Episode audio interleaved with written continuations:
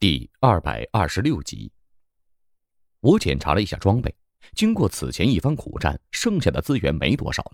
遇到曹九他们，八成只能靠近战，但也得能够碰到近战的机会。别人家一看到你，直接对着就是一梭子，再补上几颗手榴弹，你还没到跟前就完完了。所以现在我们只能尽量的避免跟曹九他们接触。但我担心的事情是，他们来找我们。就像小鬼子一样，没有全然的把握能够进去那里，一定会把注意力打到双龙罗盘的身上。我不觉得老道士会不知道罗盘的作用。而在这样的行进之下，我能够感觉到距离最后那片地域已经很近了，因为密林之中变得愈发的安静，仿佛生物在变得愈发稀少了一样。但动物变少，高大的植被却没有丝毫的减少。参天的古树一棵贴着一棵，树顶的浓荫将整个天际都给遮蔽了起来。灌木丛已经不是我们进行最大的阻力了，而是一种带着刺的根茎类植物，一脚下去，要是不注意，很可能就被这东西扎在肉上，说不上多痛苦，但奈何这东西很麻烦，不想受罪，必须时刻提防着。如此之下，我们行进的速度又无形中变慢了不少。而这样的情况也让老六和虎胜身上的伤势有了时间去恢复。许宁这小子闲着没事又做起了老本行，到处乱窜，采摘了许多的花花草草，说留着给我用。我也是突然惊醒，进入这片林子，算起来也有快一个月的时间了，看来又到了鬼脸要爆发的时候了。说不上有多担心，即便上个月十七号的时候。那么痛苦的时候，我都挺过来了。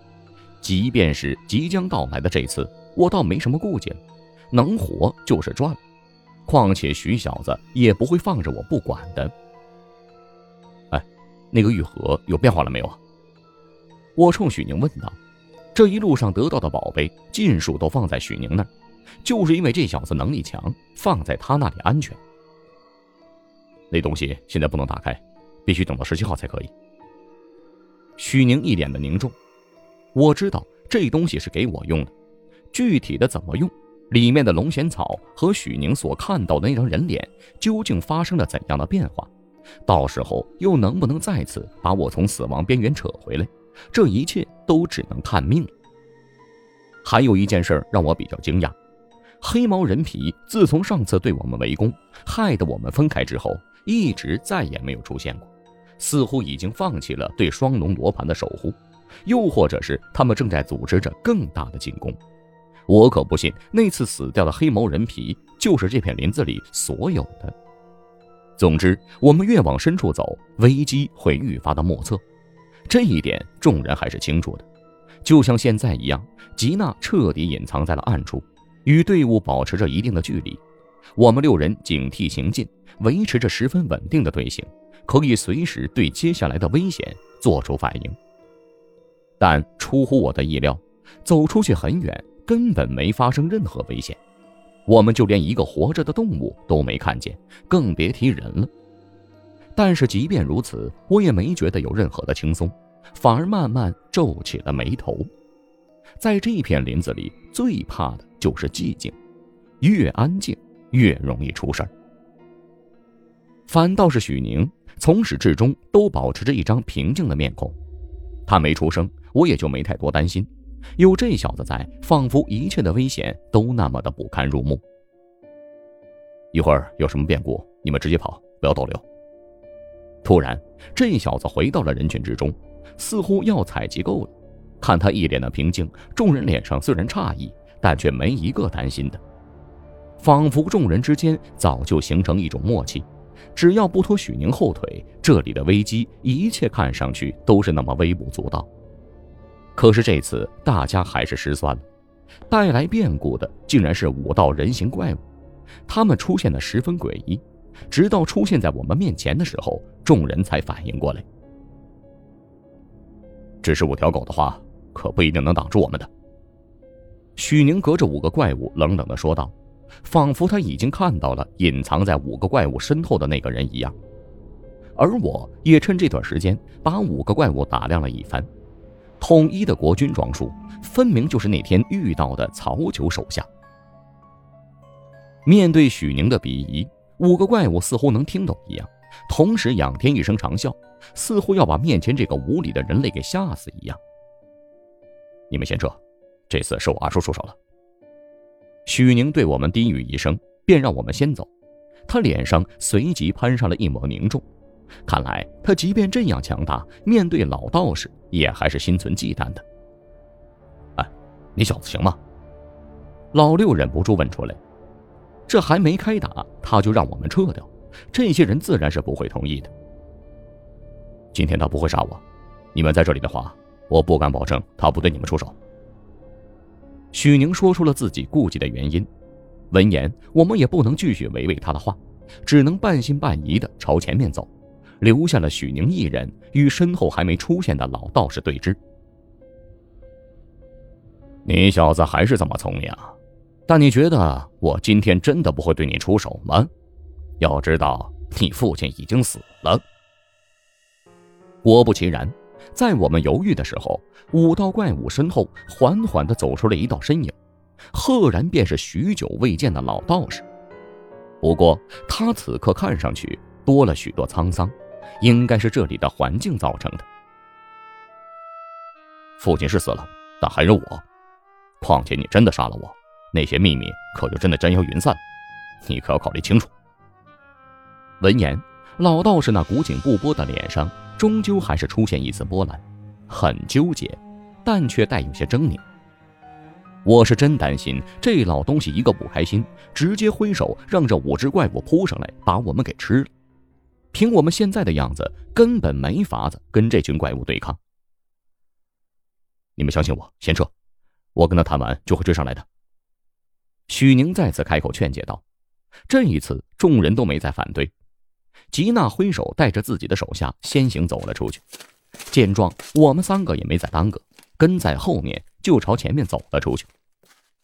只是我有些担心，既然老道士都出现在这儿，那曹九就不会带人在前面埋伏着我们，而且还有陆远和刀牙。现在我们六个人可没什么资本去跟他们硬碰硬。相信徐小子吧，他不会害我们的。老六拍了拍我的肩膀，我能想到的，他又怎么会想不到呢？我点了点头，大手一挥，带着众人朝前面行进了出去。很快就看不到了许宁的身影。说来也怪，老道士就放任我们离开，也没阻止，就好像他来这里的目的就是为了跟许宁说上话一样。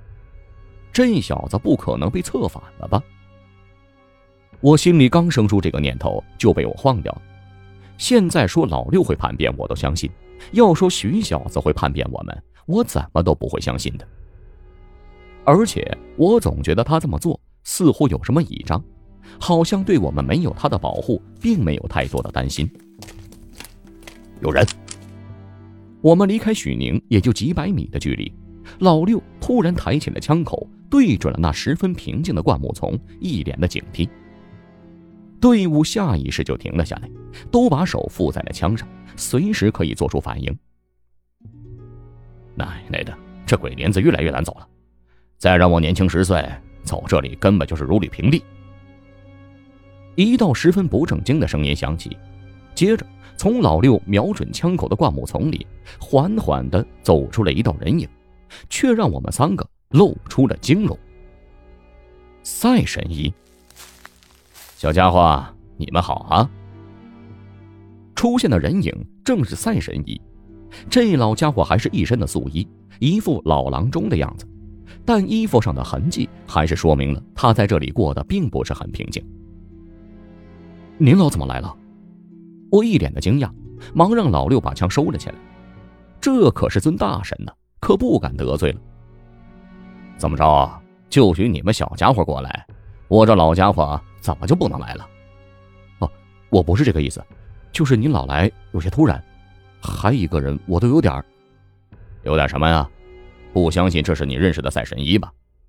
小家伙，你可别忘了，我可是徐小子的师傅。赛神医一语惊醒梦中人，我怎么把这么重要的一点给忘了？许宁那一身的功夫，说不定就是赛神医教的。再者，他也能孤身一人来到这儿，让我不得不相信了自己的猜测。以前也没看出您老有这么厉害啊！废话，老子本职还是个郎中，悬壶济世，治病救人，不干杀人的勾当。我暗暗的鄙视了一下，不杀人骗鬼的吧？能教出许宁这么个变态出来，我就不信他年轻的时候杀人少了，指不定就是个杀人狂魔。说不定当初陶叔和周叔的崛起都跟他有大关系。行了，不跟你墨迹。这次我过来是特地赶来帮忙的。许宁路上留了信息，你们要去那个地方。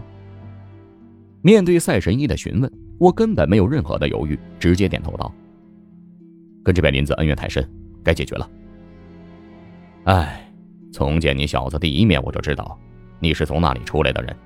现在看来，果然没错，你跟这里的恩怨很深呐。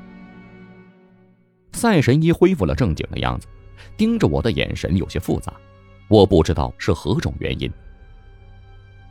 那这么说，您老对这里很熟悉了？我们干脆站在原地开始商量起来，根本不担心有什么危险。笑话！这位可是许宁的师傅，那就是战神之中的战神，还怕什么怪物不成吗？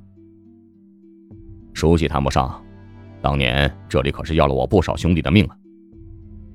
赛神医脸上露出了回忆的表情，还掺杂着一些苦涩，似乎对这段记忆对他来说有些痛苦。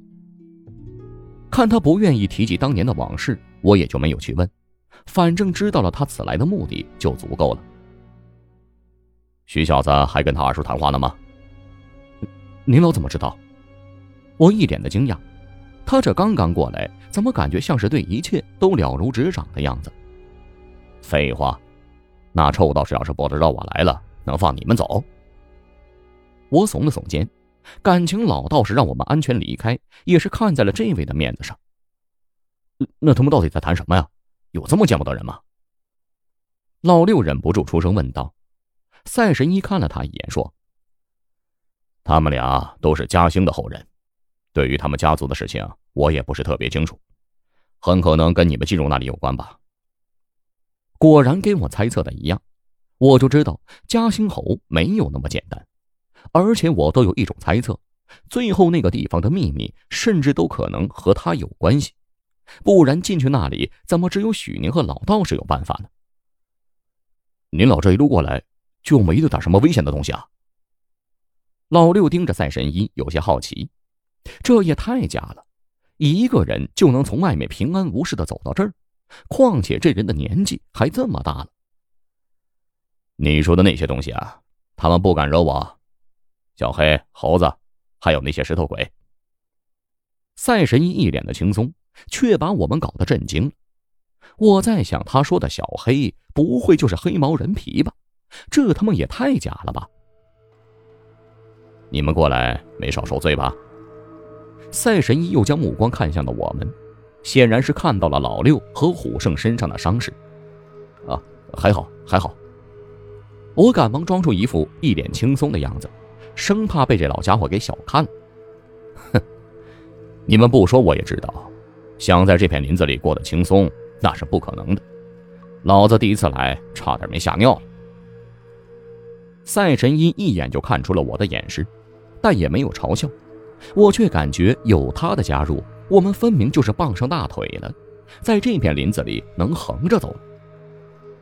行了，你们在这等着，我过去把徐小子接过来，我可就这一个宝贝徒弟。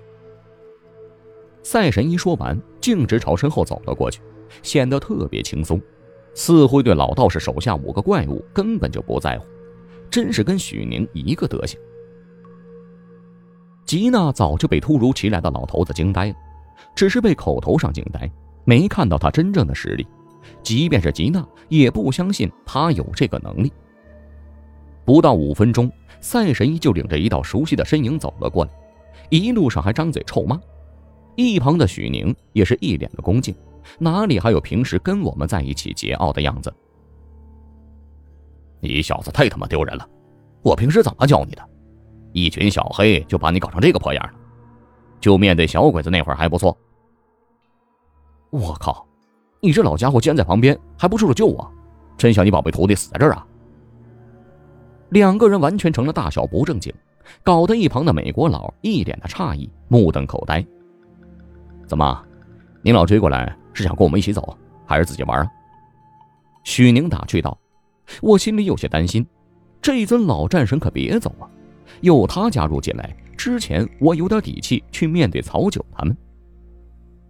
带着你们太费劲儿，老家伙先走，你们后面跟上就行了。赛神医撇了撇嘴，完全没有跟着我们走的意思。许宁似乎意料到了这一点。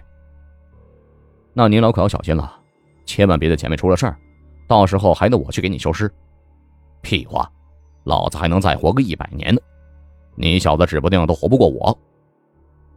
赛神医说着，起身便朝前面走了去，背后还伸出手朝我们摆了摆。我得赶过去，你们路上小心，出了事儿。我赶不来帮忙的。